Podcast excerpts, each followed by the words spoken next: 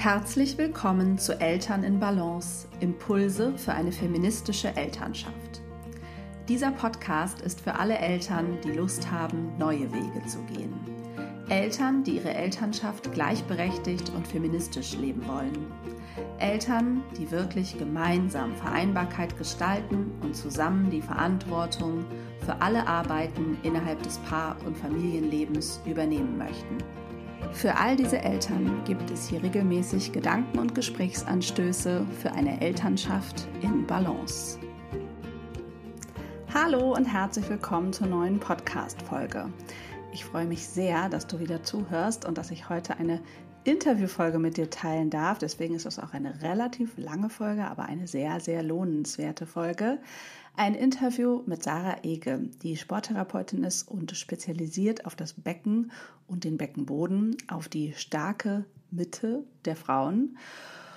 Und ja, wir werfen äh, verschiedenste Perspektiven auf hm, dieses Thema. Mir ist ja die feministische Perspektive sehr wichtig, zu sehen, was hat dieses Thema für eine Bedeutung für Frauengesundheit, aber auch für das Gehen des ganz eigenen Wegs. Denn wenn man eben ja geschwächt ist in der eigenen Mitte, ist das viel schlechter möglich. Und hinzu kommt, ähm, ja, dass das Becken und dieser ganze Teil des Körpers, das untenrum in Anführungsstrichen eben durch die patriarchale Geschichte mit vielen Tabus behaftet ist. Weibliche Sexualität ähm, ist tabu behaftet, ist abgewertet worden. Deswegen sind Frauen in der Regel auch wenig in Kontakt mit diesem Teil ihres Körpers und da liegt aber ein großes Potenzial und eine große Chance und ja, darüber spreche ich mit Sarah in diesem Interview. Ich wünsche dir ganz viel Freude beim Zuhören und freue mich, wenn du den Podcast bewertest und ihn mit anderen Müttern und Eltern teilst, wenn dir die Folge gefällt. Viel Freude bei dem Gespräch. So, hallo und herzlich willkommen, liebe Sarah dass du endlich zu Gast in meinem Podcast bist, freut mich sehr. Wir kennen uns äh, vor allem privat, muss man sagen, aber ich habe auch schon ganz vieles aus, von deiner Arbeit von dir gelernt und deswegen würde ich mich freuen, wenn du dich als erstes einfach einmal selber vorstellst. Das mache ich sehr gerne, liebe Hanna. Erstmal Hallo an dich natürlich. Ich freue mich auch total, dass wir endlich dieses Interview machen und bin schon ganz gespannt auf deine Fragen, weil du ja doch ähm, mein Herzensthema so ein bisschen noch von der anderen Seite oder wir heute das so ein bisschen von der für mich auch ungewohnten Seite beleuchten werden. Und da bin ich sehr gespannt. Ich bin Sarah, ich bin Diplom-Sportwissenschaftlerin und habe mich selbstständig gemacht, arbeite rund um die starke Mitte als Beckenbodenbotschafterin. Ich darf auch Hebammen fortbilden in dem Bereich starke Mitte und arbeite jetzt auch immer mehr im Eins zu eins mit Frauen außerhalb des Prä- und Postnatalbereiches, was sehr, sehr spannend ist, wo wir nachher bestimmt auch noch drauf kommen mhm. werden. Ähm, und es geht eben einerseits viel um den Beckenboden und die starke Mitte in meiner Arbeit und andererseits auch um das Embodiment, um die Verbindung mit dem eigenen Körper, um unser Nervensystem. Wie können wir uns regulieren? Wie können wir uns entspannen? Ähm, um uns einfach dann auch voll entfalten zu können. Das ist, das ist mhm. das, was ich tue. Ja. Und du hast es schon gesagt, starke Mitte, der Beckenboden. Was gehört denn eigentlich alles zur starken Mitte? Ich fange mal in der Mitte an, weil im Grunde ist es tatsächlich natürlich wieder größer, als man denkt, denken würde, wie das alles zusammenhängt. Aber wenn ich von der starken Mitte spreche, beziehungsweise von der tiefen stabilisierenden Muskulatur, dann meine ich vorrangig die Beckenbodenmuskulatur, den tiefen Bauchmuskel und natürlich gehören auch die Rückenmuskeln, die kleinen, die so zwischen den, zwischen den Wirbeln sind und auch das Zwerchfell mit dazu. Und wenn wir aber ein bisschen weiter denken, ist es im Endeffekt eigentlich unser gesamter Körper. Gerade unsere Füße und unser Kiefer haben eine sehr enge Verbindung zum Beckenboden, zum Becken. Aber im Grunde ist dadurch, dass wir über das Fasziengewebe komplett verbunden sind, geht es im Endeffekt oder meine Arbeit fängt eben nicht in der Mitte an, sondern tatsächlich einen Schritt weiter draußen, dass wir erstmal starten, mehr ins Körper, in die Körperwahrnehmung wiederzukommen, viel in die Beweglichkeit, jetzt nicht in Form von, man muss in irgendwelche Yoga-Posen gehen, sondern es ist vielmehr so intuitives Bewegen, um dann vom, vom Außen ins Innen zu kommen quasi mhm. und dann von innen sich wieder mhm. aufzurichten und zu stärken. Genau. Mhm.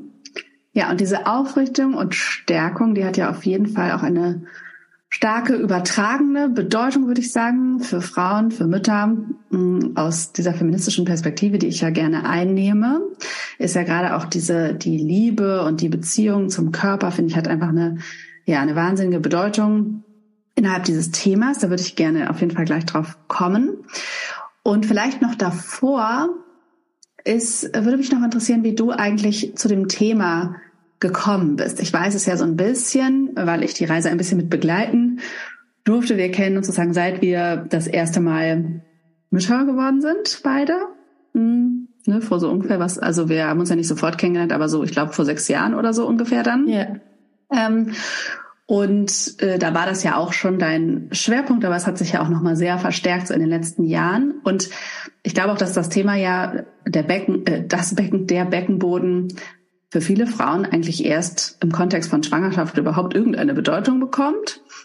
Und ähm, deswegen fände ich es aber nochmal spannend, wenn du nochmal schilderst, wie du wirklich zu diesem Thema und der Bedeutung des Themas gekommen bist, warum es für dich auch so wichtig geworden ist. Also die Bedeutung hat sich tatsächlich in den, in den Jahren äh, verändert, beziehungsweise ist immer noch mehr dazu gekommen. Wie ich eigentlich bei meiner Beckenbodenliebe gelandet bin, das war tatsächlich ein reiner Zufall. Ich habe zwar Sportwissenschaften studiert, auch auf, im Bereich Reha und Prävention, aber der Beckenboden war da kein großes Thema, leider, mhm. schockierenderweise. Mhm. Ich habe eine Pilates-Ausbildung gemacht, da hat man gesagt, ne, Powerhouse anspannen und das war's. Mhm und auch in meiner Yoga-Ausbildung, aber die kam auch erst ein bisschen später. Also die kam ein bisschen später. Also ich hatte, natürlich wusste ich, dass es den Beckenboden gibt, aber ich war damals auch, äh, hat mich noch nicht mit Schwangerschaft auseinandergesetzt. Also für mich war das überhaupt kein Thema. Und dann war ich durch Zufall wirklich musste ich ein für meinen Übungsleiterschein ähm, eine Fortbildung machen und da habe ich halt geguckt, was passt irgendwie thematisch. Da gab's was mit Rücken und irgendwie Wunderwerk Beckenboden, deine Aufrichtung oder irgendwie so hieß das. Und das hat vom Zeitrahmen gepasst. Dachte ich mir, ja, das klingt doch ganz gut, dann mache ich das. Und nach der ersten Stunde, wo die eben erzählt hat, wie wichtig der Beckenboden ist, was der alles macht, da ich, also Mund offen, Augen offen, dachte mir, wie kann ich denn Diplom-Sportwissenschaftlerin sein und das nicht wissen? Mhm. Das kann doch nicht wahr sein. Und ich weiß noch, ich bin dann nach dem ersten, das waren zwei Tage, nach dem ersten Tag nach Hause gegangen und habe so eine Lebendigkeit gefühlt und so ein Kribbeln und ich wusste einfach, okay, das war so ein bisschen Liebe auf den ersten mhm. Aha quasi. Mhm. Und ich habe damals in der Physiotherapiepraxis gearbeitet. Also hatte quasi auch die Möglichkeit, dann mein neues Wissen direkt auszuprobieren und auch festzustellen, dass das Allgemeinwissen über den Beckenboden wirklich katastrophal ist, dass auch ganz viele Therapeuten sich da nicht wohlfühlen in dem Bereich und wenig darüber wissen, wenig damit arbeiten.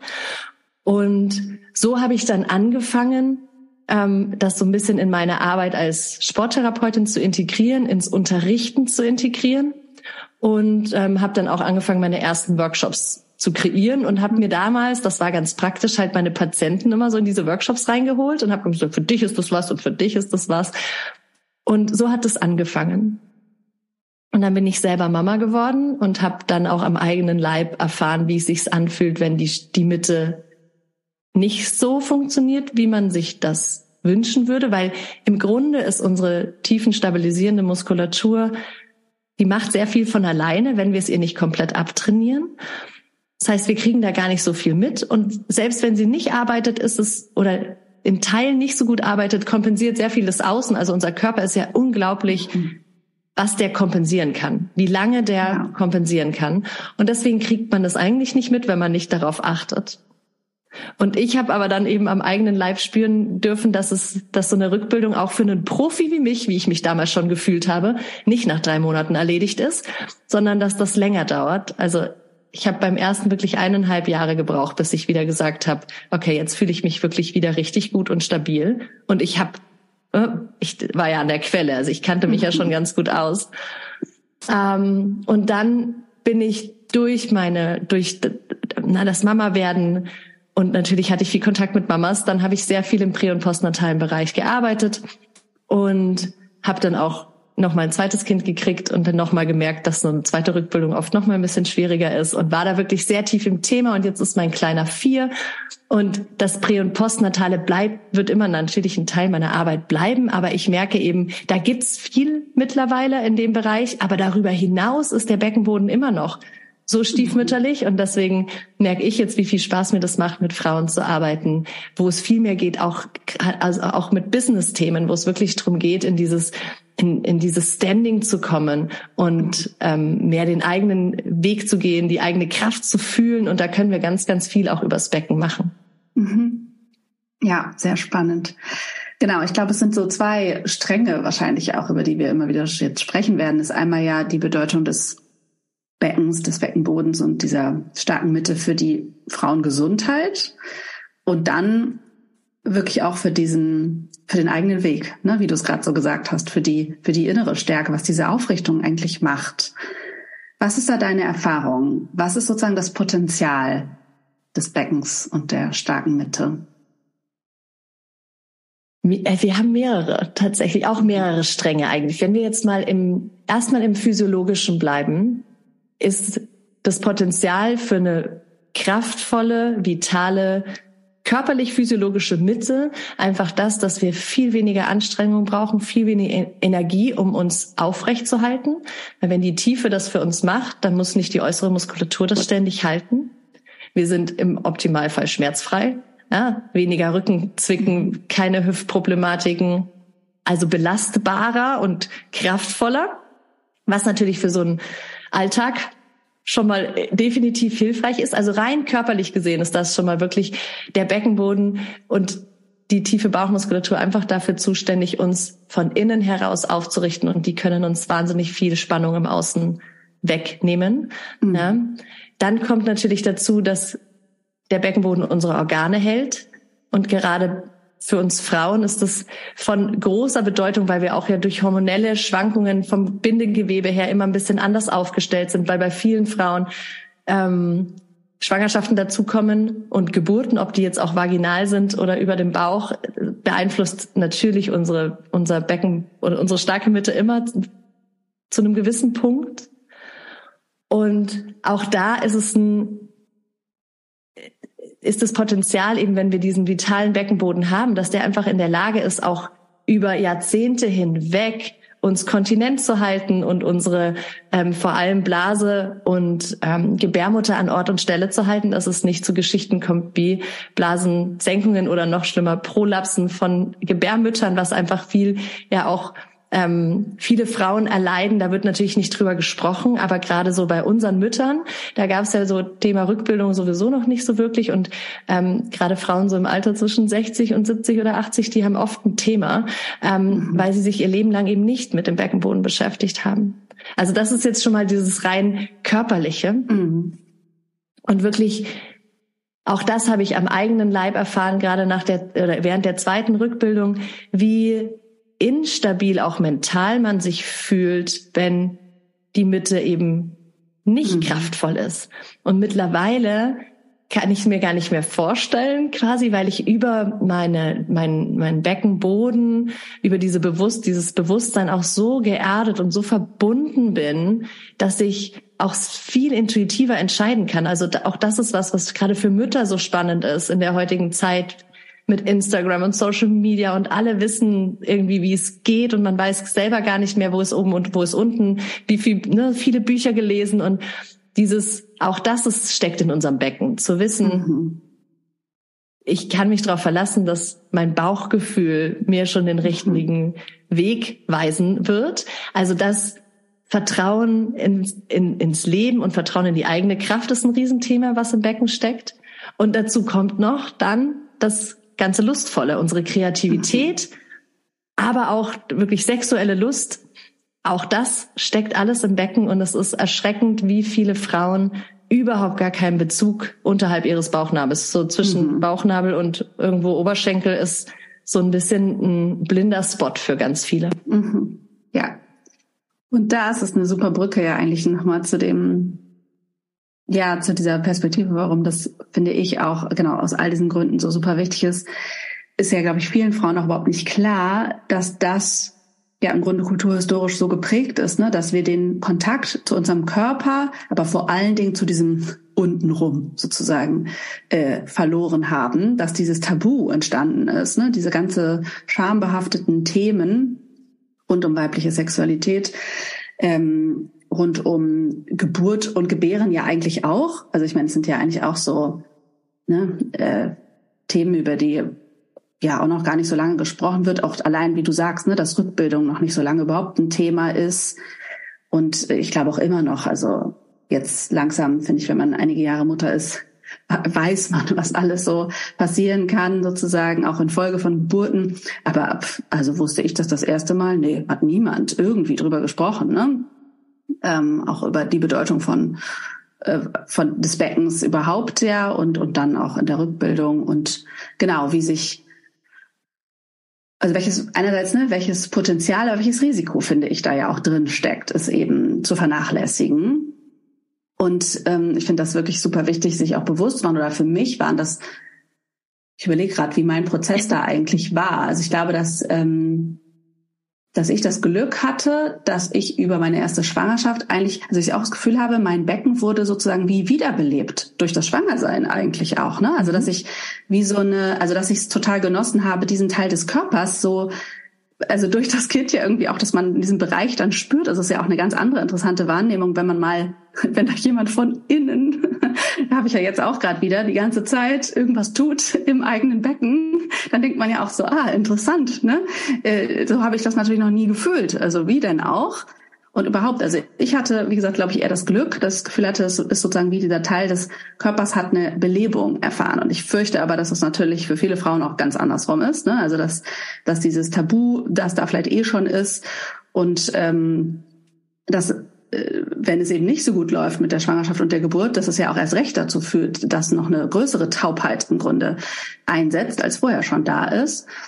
Und ich finde irgendwie, also genau, und zusätzlich hatte ich dann ja parallel ja, es war, glaube ich, ziemlich parallel. Habe ich mich ja ganz viel mit ähm, Patriarchatsgeschichte und vorpatriarchaler Geschichte und so beschäftigt und dann erst wirklich verstanden, was für ein ja, kulturhistorisches Tabu um das ganze, das Frausein und weibliche Sexualität aufgebaut wurde. Also das habe ich natürlich immer irgendwie gefühlt, dass es das gibt, aber ne, diese, die wirkliche, die wirklichen Hintergründe zu verstehen und dass gerade so die Abwertung des Körpers und die Abwertung der Natur, des ganzen, der Mutterschaft, ne, des ganzen Irdischen eigentlich, der Materie sozusagen, dass das alles zusammenhängt, ja eigentlich auch die Abwertung von Care-Arbeit.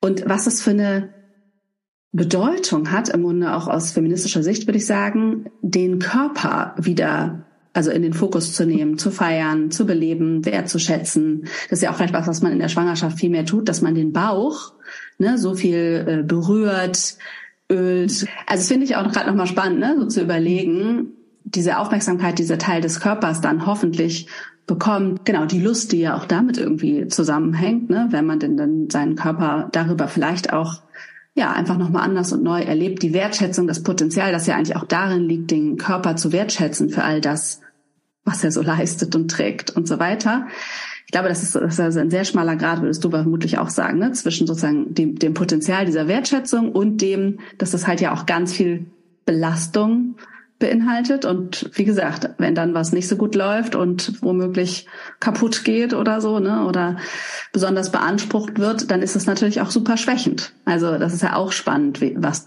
ne, dass das beides irgendwie zusammengehört. Ich würde auch sagen, dass diese das Feiern sozusagen meines Körpers für all das, was er leistet und diesen Fokus da überhaupt wieder hinzulenken in diesen Teil des Körpers so viel bewegt hat für mich auch einfach fürs ja für mein für mein Körpergefühl wahrscheinlich insgesamt. Und habe ja eigentlich auch ich glaube habe ich auch ein bisschen durch Glück durch dich und eine andere befreundete Yogalehrerin die sich eben beide viel mit Embodiment und so intuitiver Bewegung und das auch immer eingebaut haben in ihre Stunden und so. Also ne dass so dieser Zugang also dass sozusagen das nicht so ein sportlicher Zugang zum Körper, sondern so ein lustvoller Zugang. Das habe ich, glaube ich, auch erst in dieser Zeit entstanden. Vorher war das dann für mich auch immer eher, ich mache Sport oder ich gehe tanzen oder so, ne? Aber es waren so getrennte Welten.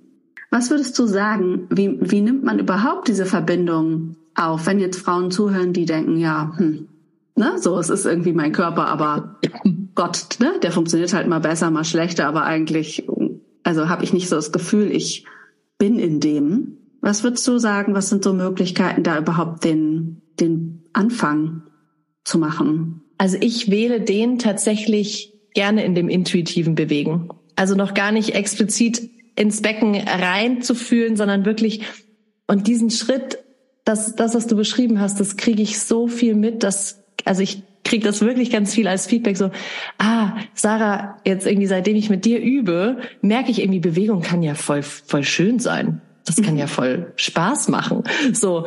Und das ist, das ist ein super schönes Feedback, weil da, genau darum geht's mir. Wir, wir brauchen äh, Bewegung und, und Sport quasi muss nicht immer dasselbe sein. Ja? Also wir mhm. können uns auch einfach nur bewegen, um uns was Gutes zu tun, ohne einen Hintergedanken zu haben, mhm.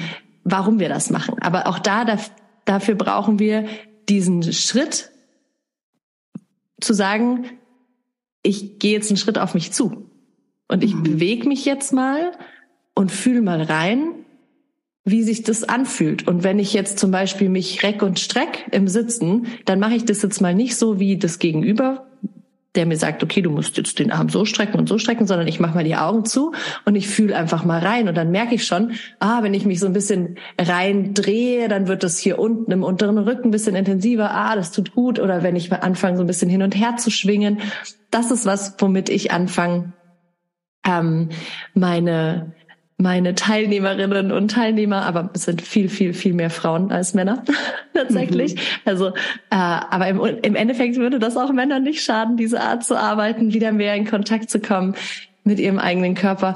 Und damit fange ich gerne an. Also, dass wir, mhm. dass man wieder lernt, wie sich der eigene Körper anfühlt und wie schön es ist, sich einfach mal zu bewegen, ohne irgendeinen Hintergedanken, sondern nur weil es, weil es gut tut. Mhm. Und dann Step zwei sind oft die Füße, dass wir über die Füße arbeiten. Gerade wenn es um diese Verbindung geht, um diese Erdung. Und wir sind ja wirklich viel im Kopf den ganzen Tag mit all dem, was da so um uns rumschwirrt. Und vom Kopf in die Füße zu kommen, in diese Verbindung zur Erde zu kommen, das ist das ist schön und das ist auch für viele sehr, sehr schnell, sehr, sehr gut spürbar. Über die Füße oft leichter noch als über das Becken. Das wäre dann der nächste Step. Ja? Aber ich fange eben diese Verbindung nach unten, diese Erdung, dieses Erfühlen gerne über die Füße an. Mhm. Und dann, was halt einfach schön ist, wenn man den Schritt weitergeht, quasi zu sagen, okay, ich fühle über mein Becken diese Verbindung und ich lasse mich, mag dieses Bild, ich lasse mich ins Becken hinein sinken ins eigene Becken hineinsinken lassen. Also ich arbeite sehr viel mit diesen Bildern, die helfen, wenn die Wahrnehmung noch nicht da ist, trotzdem was im Kopf zu erzeugen. Weil das ist auch ein Riesenpunkt, rein mhm. physiologisch arbeiten Rezeptoren ja nur dann, wenn wir sie auch, wenn wir ihnen was zu tun geben. Und das ist im Fasziengewebe so, das ist im Beckenboden, im tiefen Bauchmuskel so. In dem Moment, wo wir einen blinden Spot daraus machen und nicht reinfühlen, kommt natürlich auch wenig zurück und das heißt, die Nervenbahnen sind halt nicht breite, klare Autobahnen, sondern äh, eher so mhm. nicht wirklich gut sichtbare Trampelpfade. Und deswegen ist dieser erste Schritt gerade ins Beckenbodentraining, in die Beckenbodenarbeit für viele schwierig, weil die Wahrnehmung oft so schlecht ist einfach. Mhm. Und deswegen arbeiten wir viel mit Bildern, damit der Kopf sich das vorstellen kann und somit was erzeugt, ohne dass ich einen bewussten Impuls setze, weil dieser bewusste Impuls oft nicht ankommt. Mhm. Also am Anfang. Ja, ja, Aber das ist ja. auch wichtig zu wissen, dass das normal ist. Mhm. Genauso wie es wichtig ist zu wissen, dass es die Aktivierung vom Beckenboden und vom tiefen Bauchmuskel fühlt sich ganz anders an, als wenn wir den Bizeps anspannen, weil es kein, also Muskelgewebe ist ja nie reines Muskelgewebe, es ist immer mit faszialen Strukturen durchsetzt, aber im Beckenboden und tiefen Bauchmuskelbereich ist der Anteil von Bindegewebe viel, viel höher. Und deswegen ist die Aktivierung viel, viel zarter. Und viele, glaube ich, wissen das nicht. Das wird zu wenig kommuniziert. Und dann heißt es, spann den Beckenboden an. Und die versuchen, was so festzumachen, wie man halt den Po anspannt oder den Bizeps. Und dann, das kann der gar nicht. Dann landen wir entweder in der äußeren Muskulatur oder im Afterschließmuskel hinten. Ist schon auch ein Teil vom Beckenboden. Ne? Mhm. Aber das ist so der stärkste Teil. Den können wir richtig, ja, mhm. den kann man richtig, richtig feste anspannen. Aber der alleine, der, verschließt halt den After, aber sonst mhm. macht er nichts. Also wir brauchen ja diesen Lift in die Körpermitte. Auch das ist was, was so wichtig ist zu wissen, wenn der, wenn wir den Beckenboden aktivieren, dann hebt er sich sanft in die Körpermitte. Und da gibt's auch Studien dazu, dass ich glaube wirklich über 30 Prozent waren es in dieser Studie, die von Frauen, die gesagt haben, ich kann meinen Beckenboden ansteuern, ich kann das, die ihn aber nicht aktiviert haben, sondern nach unten gepresst. Mhm. Aber die das ja. nicht differenzieren konnten. Die haben einfach was gespürt im Beckenboden und sich gedacht, naja, dann wird es das schon sein. Aber das mhm. Druck nach unten genau das Gegenteil ist von mhm. dem, was wir eigentlich wollen und die Strukturen eher schädigen kann. Ähm, das muss man eben auch wissen. Mhm. Und das wird einfach wenig kommuniziert. In, an vielen Ecken und Enden könnte man da mehr ins Detail ja. gehen, sage ich mal. Auf jeden Fall. Ja, und ich finde es auch nochmal wichtig, diese Botschaft, es geht da eigentlich erstmal um den Kontakt zum Körper grundsätzlich. Ähm, ne, dass der, also diese, die Lust an der Bewegung, wie du es gesagt hast, und vielleicht ist das sowas wie mit dem Lieblingslied, ne, irgendwie die Hüften kreisen zu lassen oder so. Oder das Barfuß jetzt, muss ich gerade dran denken, über die Wiese laufen, wo es jetzt gerade so schön möglich ist, oder egal wo zu laufen. Ne, also dieses, diese Erdung, irgendwie die, die Erlaubnis zu sein für, hängt für mich da auch total irgendwie so dran. Ne? Ich darf einfach mich lustvoll sozusagen bewegen, weil es mir gut tut und weil ich meinen Körper spüre und erstmal ganz absichtslos sozusagen, ne, mhm. damit anzufangen. Also klar, hat es dann schon auch, ist es vielleicht auch nötig, da eine Absicht dann zu entwickeln und ähm, ist sozusagen ein bisschen genauer anzugehen.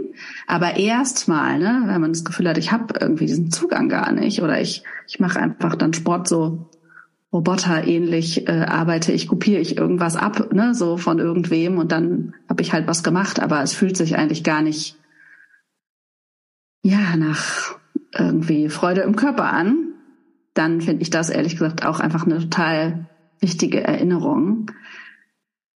Weil ich glaube wirklich, dass das auch so diese Basis ist, auch für dieses Thema Lust. Ne? Das ist ja vielleicht auch nochmal, war auch eine der Fragen, ich habe ja diverse Fragen bekommen, die werde ich dir gleich nochmal alle stellen. Aber ähm, so, wie kann eigentlich die Auseinandersetzung mit dem Becken und dem Beckenboden mh, mm, ja zu diesem Lustempfinden beitragen? Ich vermute, dass also irgendwie muss man ja erstmal im Körper sein, ne, um es überhaupt also, oder? Was würdest du sagen? Also irgendwie braucht es ja erstmal überhaupt eine Akzeptanz und eine Wertschätzung für den Körper, ähm, um von da weiterzugehen. Absolut. Und es ist, also wenn wir jetzt einmal bei der sexuellen Lust bleiben, mhm. ja, sagen, wie können wir die empfinden, wenn wir quasi die in einem Blindspot suchen, wo, wo wir, wo eben die Rezeptoren Stimmt. sonst überhaupt nicht Stimmt. in Arbeit sind. Mhm. Und ich weiß noch eben bei dieser bei dieser Frau, die diesen Workshop oder diese Fortbildung gemacht hat, wo ich äh, mich in den Beckenboden mhm. verliebt hat, die hat eben dann auch beim am ersten Abend eben gesagt, also es ist jetzt auch ganz normal, wenn ihr jetzt alle nach Hause lauft zu euren Männern und die quasi ne, äh, mhm. überfallt, weil äh, in dem Moment, wo der Beckenbodenbereich gut durchblutet wird, und mhm. das ist er natürlich, wenn wir ihn beüben, ja, da, da, da ist einfach die Wahrnehmung viel besser. Und mhm. dann ist das Lustempfinden auch besser. Oder ja, logisch. Besser ja, ja. Wort, ja. Ne? Aber ähm, wenn wir wenn wir üben, uns in unserem Becken zu Hause zu fühlen und viel in diese Wahrnehmungsschulung hineingehen auch, dann können wir natürlich auch während dem Sex viel mehr wahrnehmen. Mhm. Auch vielleicht wahrnehmen, dass uns klassisches rein raus vielleicht gar nichts bringt. Mhm. Und dann kommen wir, dann schließt sich ja der Kreis, ja. Dann kommen wir wieder an den Punkt, dass eine Frau, die in ihrem Becken ruht, die da satt drin sitzt und einfach weiß, was sie wert ist, die sagt dann halt, du sag mal, ich habe da was gelesen, können wir das mal anders probieren, mhm. zum Beispiel. Ja. Oder ja. wie auch immer. Ja? Ähm, wohingegen, wenn wir uns nicht damit beschäftigen und diesem Bild glauben, wir, also es ist ja Sexualität ist ja auch so ein Riesenthema, wo alle denken, sie wissen Bescheid, weil alle, weil irgendwie an jeder Ecke Pornos gezeigt werden. Aber das hat ja nichts mit echter Sexualität zu tun. Mhm. Aber das Bild in unseren Köpfen, wie Sex auszusehen hat, ist ja doch irgendwie sehr klar. Und aber dieses Bild, dieses klassische Bild funktioniert für den weiblichen Körper halt mhm. in den wenigsten Fällen. Ja, weil es ja auch so, ich muss auch gerade denken, dass da ja auch so ein Anspannungsthema, also oder? Das ist ja auch so das klassische, ja, der klassische Penetrationssex hat ja auch eigentlich ganz viel mit Anspannung zu tun. Da, das macht ja, also oder? Da, zumindest mit meinem Wissen über den Beckenboden auch schon mal gar keinen Sinn. Also macht für mich auch sowieso keinen Sinn. Aber ne, es ist sozusagen, das, wird mir auch gerade nochmal so klar, was es ja auch für eine Balance aus Entspannung und Anspannung womöglich auch braucht, um Lust zu steigern zum Beispiel, ne? Oder dass, dass sozusagen diese Frage nach Entspannung ja eigentlich da auch eine große, große Rolle spielt. Absolut. Also wir können quasi der weibliche Körper braucht Entspannung, um überhaupt Lust empfinden zu können. Ja, weil wenn wir alles ange, also abgesehen davon natürlich, wenn alles super fest ist, dass dann auch kein Platz ist. Ähm, also gerade auch das ist wichtig, dass der Beckenboden wirklich bei vielen auch zu viel Spannung hat und das heißt nichts Gutes. Ja? Ähm, und das heißt, wir brauchen genau wie du sagst diese Balance zwischen Entspannung. Auch das hat ja auch was mit Hingabe zu tun, mit den ne auch wenn wir im Becken fühlen, dann können wir nicht im Kopf denken so viel. Mhm. Ne? Also mhm. und wer kennt es nicht? Man kann Sex auch ordentlich zerdenken und dann funktioniert es meistens mhm. nicht mehr so gut. Ähm, also wenn wir entspannter sind und weicher und empfänglicher, das ist das eine. Und dann aber zum Beispiel für einen Orgasmus. Und Orgasmus ist ein großartiges äh, Training auch für den Beckenboden, der pulsiert da richtig mit. Und wir können unsere Lust auch bewusst über die Beckenbodenaktivierung richtig anfeuern. Also auch mhm. unsere eigene, nicht nur die des Gegenübers. Ja? Mhm. Und das ist super spannend. Und das kann ich aber nur ausprobieren, damit kann ich aber nur spielen, wenn ich wenn ich meine Wahrnehmung ins Becken bringe. Mhm. Ja. Und da, also da kann man wirklich viel, neugierig einfach mal äh, ein bisschen mhm. reinfühlen und ein bisschen Beckenbodentraining während dem Sex mal ausprobieren, mhm. äh, was das verändern kann. Mhm. Ja, dann lass uns doch noch mal zu den, vielleicht kommen wir dann jetzt einfach zu diesen weiteren konkreten Fragen. Also einmal dieses, was kann ich ganz konkret für meinen Beckenboden tun oder für mein Becken. Ich finde das auch nochmal, ne, wir können das ja vielleicht erweitern, aber ähm, du hast es eigentlich also hast du jetzt schon was gesagt, aber vielleicht differenzieren wir noch einmal sozusagen womöglich vor Kindern. Ich weiß gar nicht, ob das, das nochmal ein wichtiger Aspekt wäre. Dann in der Schwangerschaft und nach Kindern. Ne? Also gibt es da eigentlich einen Unterschied? Also dass man das nochmal differenziert, je nachdem, in welcher Situation die, die Frau ist, die zuhört. Wie würdest du das differenzieren, was man, was man da konkret tun kann? Also die Basisarbeit ist tatsächlich für alle sinnvoll, auch bevor man Kinder bekommt. Erstens natürlich, weil wir uns dann weil wir dann in der Schwangerschaft besser auf uns achten können und uns in der Rückbildung leichter tun, weil wie will ich etwas zurückbilden, von dem ich vor, bei dem ich vorher nie wusste, mhm. wie ich es angesteuert habe und angespannt ja, habe. Das und ging dann, mir auf jeden Fall auch so. Ich dachte, hm, ja, ich weiß ja eigentlich gar nicht, worum geht es hier genau? Worum geht es hier genau? Und es ist schon schwierig genug nach Geburt und Schwangerschaft, weil die Schwangerschaft sehr, an, sehr, sehr anspruchsvoll ist für den, für den Beckenboden, ihn sehr herausfordert, weil hormonell so viel durcheinander ist und weil auch die Rezeptoren durch eine Geburt, egal auf welchem Wege, erstmal ein bisschen beleidigt sind und da mhm. einfach auch eine Weite entsteht, die, die nicht normal ist, in Anführungsstrichen. Mhm. Ähm, also, selbst wenn ich den Beckenboden gut kenne, dann ist die Rückbildung eine Herausforderung. Aber wenn ich gar nicht weiß, was ich eigentlich zurückbilden will, weil es mir vorher noch nie aufgefallen ist, weil optimalerweise ich keine Probleme hatte, dann wird es natürlich viel, viel schwieriger. Also das ist das eine. Und das andere ist, dass man natürlich, dass wir jetzt eben schon festgestellt haben, dass unabhängig von dem prä- und postnatalen Kinderkriege-Thema unser Becken für so viel mehr steht, eben für unser eigenes Standing, für unser Vertrauen, für unsere selber, unsere Kreativität ähm, und für unser auch Ich-Sein. Und das ist der zweite Aspekt, warum sich es auf jeden Fall immer lohnt, sich mit dem Beckenboden zu beschäftigen, auch eben bevor man schwanger geworden ist. Und es ist, geht sogar so weit, dass man sicherlich auch mit einem bewussten Hineinfühlen auch ein Kinderwunschthema begleiten kann. Also ich sage, ne, da gibt es natürlich ganz unterschiedliche ähm, äh, unterschiedliche Ausprägungen vom Kinderwunsch, aber es ist auf jeden Fall so, dass man schon den, also dass man auch den den Kinderwunsch nützen kann, um sich mit dem Becken zu verbinden, auch mit dem Zyklus mhm. zu verbinden. Das ist ja auch ein Riesenthema, der Zyklus, der einfach immer als nervig irgendwie mhm. abgestempelt wird, aber wie viel Potenzial auch uns mit unserem Becken zu verbinden im Zyklus besteht. Ja. Dafür muss man gar nicht unbedingt schwanger sein. Die Schwangerschaft ist natürlich beeindruckender. Ähm, in dieses Feeling, was du vorher beschrieben hast, mhm. ja. Und es ist eine wunderschöne Möglichkeit, um in Kontakt zu kommen mit dem Becken um in Kontakt zu kommen mit dieser Stimmt. Schöpferkraft, die wir mhm. Frauen haben. Aber wir müssen verstehen, dass Kinderkriegen ja nicht das Einzige ist, was wir erschaffen können, sondern dass wir einfach Erschafferinnen sind. Mhm. Punkt. Und wenn wir, wenn wir das, wenn wir wieder mehr im Becken ankommen, dann beginnt da auch so ein Feuer zu lodern. Das ist, das verselbstständigt sich dann so ein bisschen. Ne? Mhm. Ähm, und wir, wir brauchen aber diesen Bereich, um diese Schöpferkraft wach zu kitzeln, weil sonst funktionieren wir einfach nur. Natürlich kann man auch, man kann auch durch sein Leben durchfunktionieren.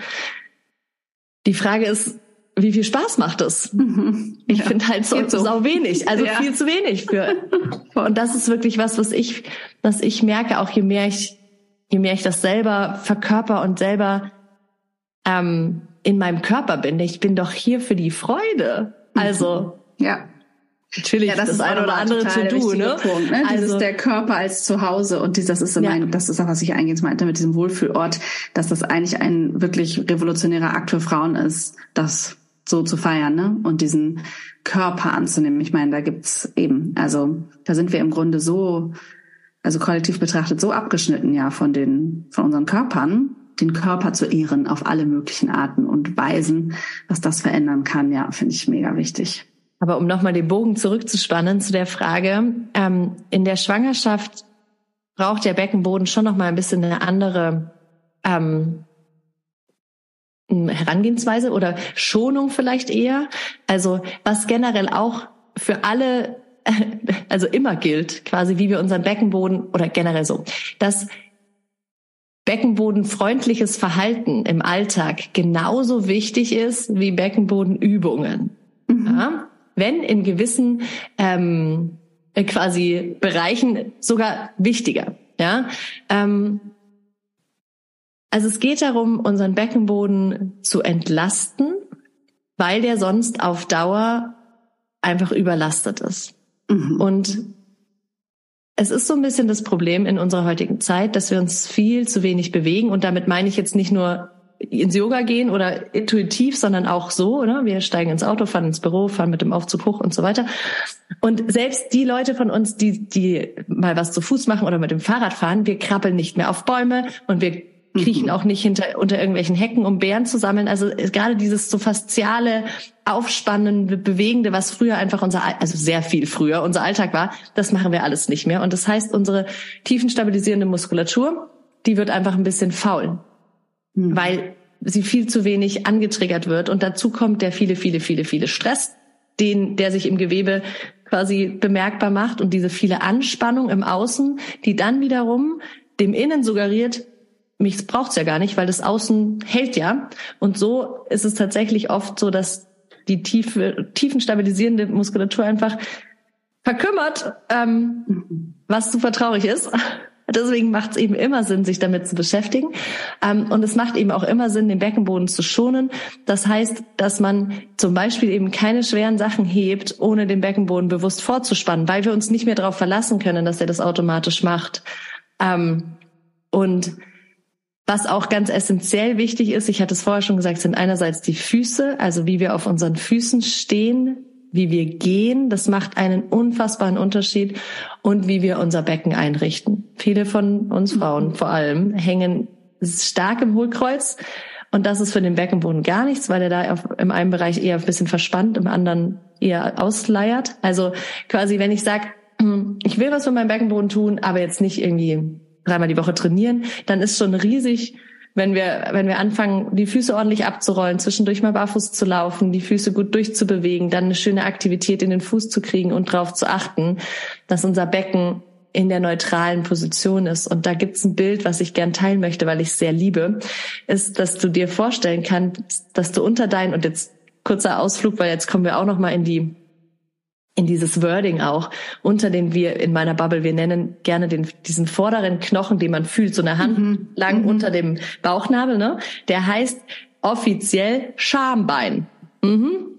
Ähm, wir sagen Schambein dazu, ja, mhm. einfach um ganz bewusst äh, darauf aufmerksam zu machen, auch wie wie schambehaftet unser Beckenbereich ist. Eben, es gibt die Schamlippen, es gibt das Schambein. Mhm. Also das Schambein unter unserem Schambein, ähm, einen kleinen Heißluftballon kannst du dir vorstellen. Und der lässt das Schambein so ganz, ganz zart in Richtung Bauchnabel ein bisschen schweben. Jetzt in deinem Fall und für alle anderen Schwangeren auch schön das Bild, das Baby unters Herz holen. Weil gerade schwangere Frauen neigen ein bisschen dazu, den Bauch so raus. Also natürlich dürfen wir den den, darf der rauskommen, aber so raus nach vorne unten zu schieben, quasi durch diese Hohlkreuzposition. Und da hilft auch dieses Bild, das Baby unters Herz holen. Also zurück, mhm. das Becken zurück in die neutrale Position. Und dann, wenn man das mal da mal reinfühlt, das fühlt sich dann auch viel natürlicher an, als wenn wir einfach nur das, das Schambein kraftvoll nach oben in Richtung Bauchnabel ziehen. Da wird oft auch mit viel zu viel Anspannung gearbeitet.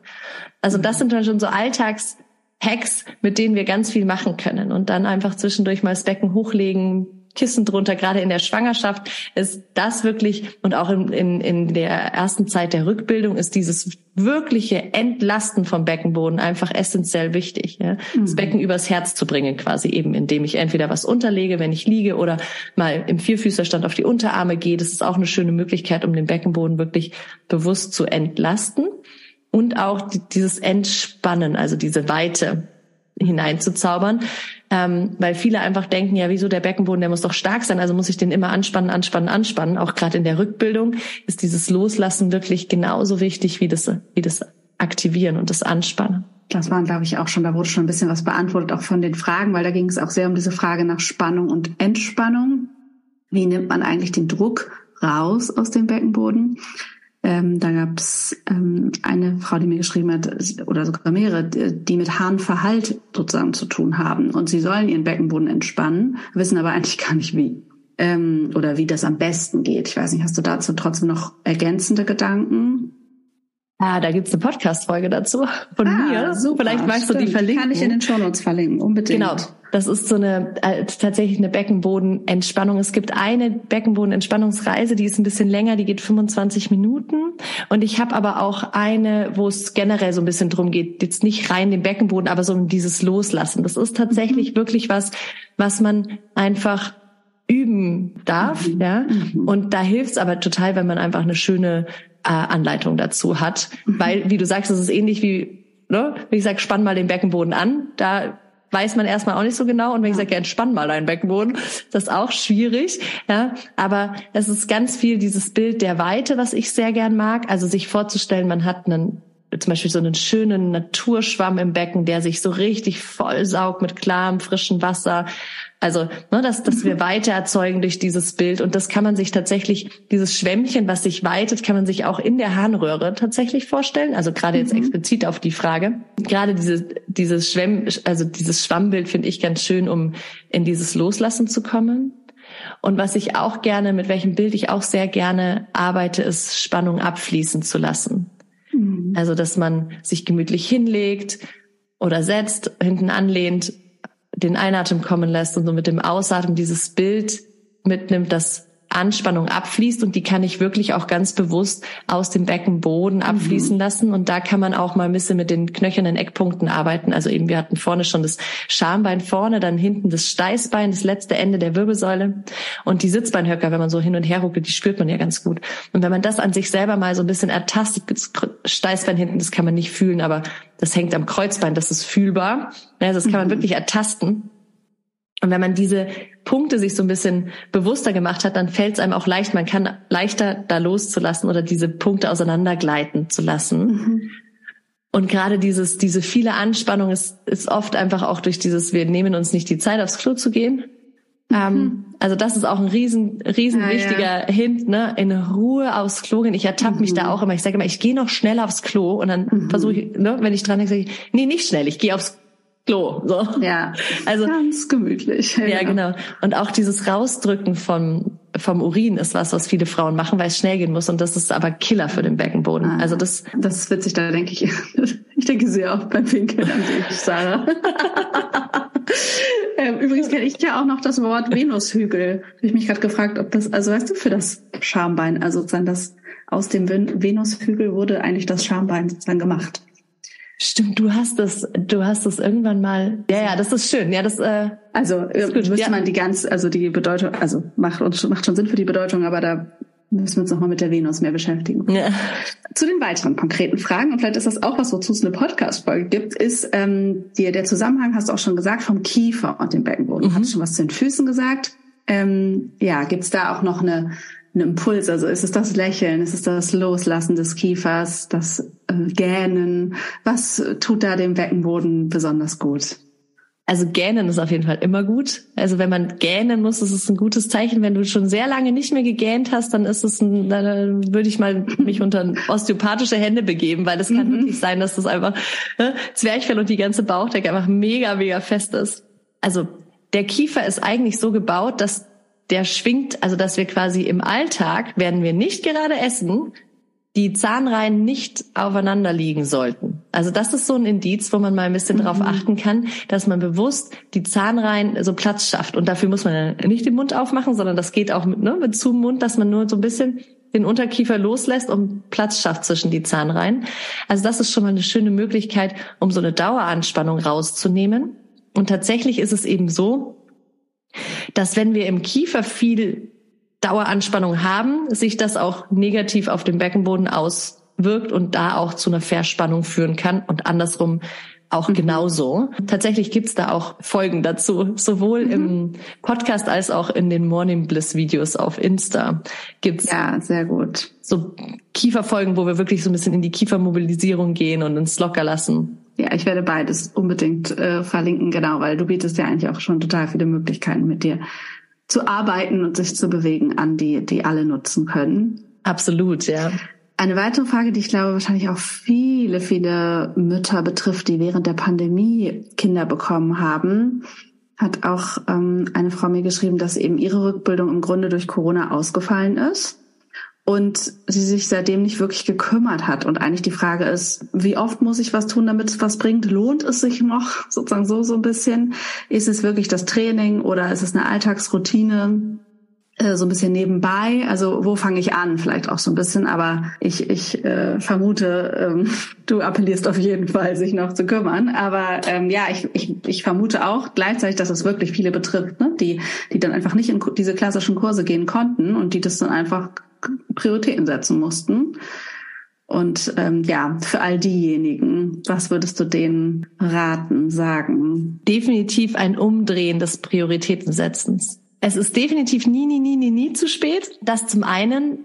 Und ich meine wirklich, der wichtigste Schritt ist, sich selbst zu priorisieren und den eigenen Körper wirklich, das hattest du vorher auch schon gesagt, ne, als das Wertvollste zu betrachten, was wir nun mal haben. Gerade wir Mütter wollen doch, dass unsere Kinder ein gutes Verhältnis zu ihrem Körper haben, dass sie ihre Grenzen setzen, dass sie sich gut um sich selber kümmern und von wem sollen sie es lernen, wenn nicht von uns? Wir denken da so falsch in unserem Kopf, mhm. weil uns das ja auch eingetrichtert wird. Ne? Also ja. das ist ja dein ne, dein Hauptthema. Das und natürlich ist es kann, können wir nicht einfach sagen, wir, wir, wir schalten, nehmen einen Schalter im Kopf und schalten das alles aus. Und gleichermaßen ist aber auch was, was im Becken steckt, diese Selbstermächtigung, zu sagen, mhm. ich priorisiere mich jetzt, weil es ist wichtig, dass ich ja. mich gut um mich kümmere. Und ich nehme mir jetzt zweimal die Woche eine halbe Stunde. Es ist super schwer zu sagen, wie viel braucht es, weil es kommt drauf an, wo stehst du, wie viel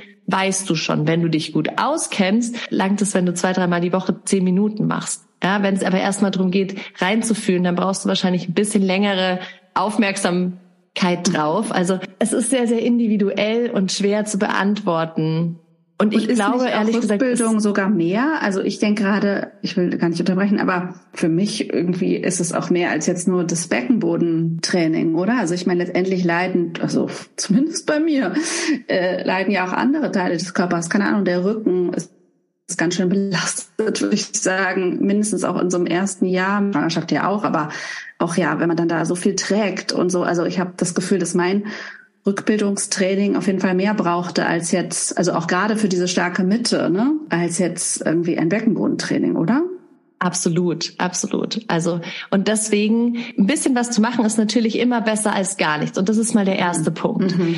Und wenn man einmal in der Woche eine von meinen Podcast-Folgen macht, oder einen, mhm. den Morning Bliss mit mir freitags morgens, dann ist das auf jeden Fall schon mal ein guter Schritt hin zu deinem Körper. So. Ja.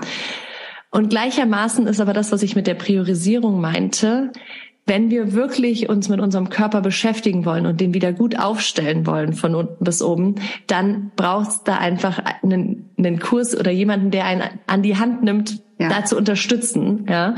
Und deswegen kann man das wirklich nicht sagen, wie viel Zeit muss ich da investieren. Und vielleicht, das wollte ich vorher noch sagen, geht es auch, ist diese Frage an sich schon doof. vielleicht sollten wir uns diese Frage gar nicht fragen. Vielmehr diese Entscheidung für uns treffen sagen, es ist mir wichtig, dass ich gut verbunden bin mit meinem Körper. Es ist mir wichtig, in meiner Kraft zu sein. Es ist mir wichtig, mein Potenzial auszuschöpfen. Und ich tue dafür das, was es braucht. Und in welchem Tempo ich das mache, das kann ich immer noch entscheiden. Natürlich, ich sage jetzt nicht, wir lassen alles stehen und liegen und beschäftigen uns nur noch mit unserer Mitte. Aber diesen Schritt zu machen und zu sagen, ich priorisiere das jetzt, das kann für die eine heißen, dass sie sich eine Personal Trainerin nimmt, mit der sie arbeitet. Das kann für die andere heißen, sie, sie schneidet sich zweimal zehn Minuten irgendwo raus. Das ist sehr individuell. Aber es sollte, wir sollten es nicht davon abhängig machen, wie viel Zeit es uns kostet, weil es ist einfach der wichtigste Invest, den wir tätigen können. Mhm. Und das merke ich jetzt, danke für die Frage, wie, das hat sich in mir wirklich verändert, weil ich habe lange versucht, das irgendwie so hinzureden, zu sagen, ja, bisschen, ne, so ein bisschen, es ist auch wirklich so, ein bisschen ist besser als gar nichts. Mhm. Aber wenn wir wirklich in unsere Kraft kommen wollen, dann ist es mit dem bisschen nicht getan. Punkt. Ja, und es auch so zu sehen, äh, nicht als, äh, sag ich mal, notwendiges Übel, ach, da muss ich mich auch noch drum kümmern, sondern das hat ja auch wieder mit der Lust, finde ich, und der Freude ja. an der Bewegung zu tun. Da, da liegt ja wirklich auch so ein gesamtgesellschaftliches, patriarchal geprägtes Problem, ne, dass der Körper so wenig Raum kriegt. Und das ja so ein bisschen ist wie, ja genau, wenn wir acht Stunden am Schreibtisch gesessen haben und äh, irgendwie unsere Pflicht getan haben, in Anführungsstrichen, dann können wir auch noch mal so ein bisschen äh, Sport machen, aber eigentlich auch nur zum Zwecke des Körperkults und nicht äh, für das Wohlfühlen. Ne? Also ich glaube, das,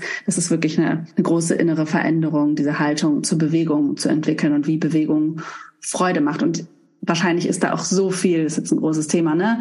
Finde ich gerade auch bei Frauen, also es gibt, glaube ich, so viele Stories über blöden Sportunterricht und Zugang zum Körper ja nochmal per se, ne? Wenn so viel Abwertung immer stattgefunden hat und das irgendwie mit so wenig Freude oft behaftet ist und so wenig gute Erfahrungen gemacht werden, ja, den Körper sozusagen zu feiern auf all diesen Ebenen, ist das oft schwer. Aber ich finde es einen wunderbaren Appell von dir, das zu priorisieren und ich kann aus eigener Erfahrung sagen, genau, dass es sich sehr lohnt. Ja, absolut. Vielleicht auch dieses Bild, es von der To-Do-Liste mhm. runterzunehmen und auf ja. die Enjoy-Liste zu setzen. Ja. Und ja. da darf man jetzt am Anfang einfach uns vertrauen, ja, dass selbst wenn sich das vielleicht jetzt seltsam anhört, weil man noch nie gerne sich bewegt hat mhm. ähm, und weil man es irgendwie lästig findet, Bewegung und das mit sich selbst beschäftigen, mit dem Körper beschäftigen, hat definitiv einen Platz auf der Enjoy-Liste ja. ähm, verdient. Ja, liebe Sarah, ich danke dir total für das Gespräch und ich hoffe, wir ermutigen ganz viele ZuhörerInnen, äh, sich sozusagen mit ihrer starken Mitte und dieser Aufrichtung, also ich finde das ja auch, ne, dieses, was dann so passiert, ja, zu beschäftigen, dem Raum zu geben, sozusagen aufrecht äh, und mit Freude im Körper durch die Welt zu gehen und ihrem Körper diesen Raum zu geben, was auch immer sie individuell dafür motiviert. Danke, danke, danke. Ich verlinke all das, wo man dich findet, deine Website, aber auch dein Podcast, dein Instagram-Kanal, wo man eben freitags morgens ähm, sich mit dir bewegen kann im Morning Bliss, ähm, in den Show Notes, sodass alle sich weiter informieren können. Und ähm, ja, vielen, vielen Dank dass du all dein Wissen geteilt hast. So, so gerne. Ich danke dir für den Raum, denn ich liebe es tatsächlich ähm, und hoffe auch, dass wir dass wir viele Frauen ermutigen konnten, ein, einen Schritt mehr auf ihren Körper zuzugehen und äh, in diese, diese äh, freudvolle äh, Herangehensweise einzutauchen. Ich hoffe, das war eine hilfreiche und spannende Folge für dich, um deine starke Mitte, dein Becken und deinen Beckenboden nochmal wieder mehr in den Blick zu nehmen, wenn du es nicht ohnehin schon tust. Und ja, auch in dem Sinne nochmal zu verstehen, warum dieser Teil deines Körpers auch so eine große Bedeutung nicht nur für deine Gesundheit, sondern auch darüber hinaus für dein mentales und emotionales Wohlbefinden hat. Ähm, es gibt diverse Möglichkeiten mit Sarah zu üben. Sie hat verschiedene Online-Kurse, sie ähm, hat einen Podcast, kostenlose Videos und auch einen kostenlosen Beckenboden-Schnupper-Workshop am 7. Juli. Ähm, all das findest du in den Show Notes, wie du dich anmelden kannst. Ich kann dich nur sehr ermutigen, das zu nutzen. Und Sarah wird auch wieder Teil des Feminist Motherhood Circles ähm, sein, der im Oktober wieder startet. Da gibt es jeden Monat einen Integrations- oder Embodiment-Impuls von einer anderen Frau. Ähm, die ja mit Frauen und rund um das Thema Frau sein und Mutterschaft arbeitet und wenn dich das interessiert, trag dich sehr gerne für die Warteliste ein. Im Juli gibt es das erste Anmeldezeitfenster zum Super Early Bird Preis. Und wenn du auf der Warteliste bist, wirst du darüber auf jeden Fall informiert. Ähm, auch der Link ist in den Show Notes. Und jetzt wünsche ich dir zwei wunderbare Wochen bis zur nächsten Folge. Versorge dich gut, sei gut zu dir und ja, alles Liebe.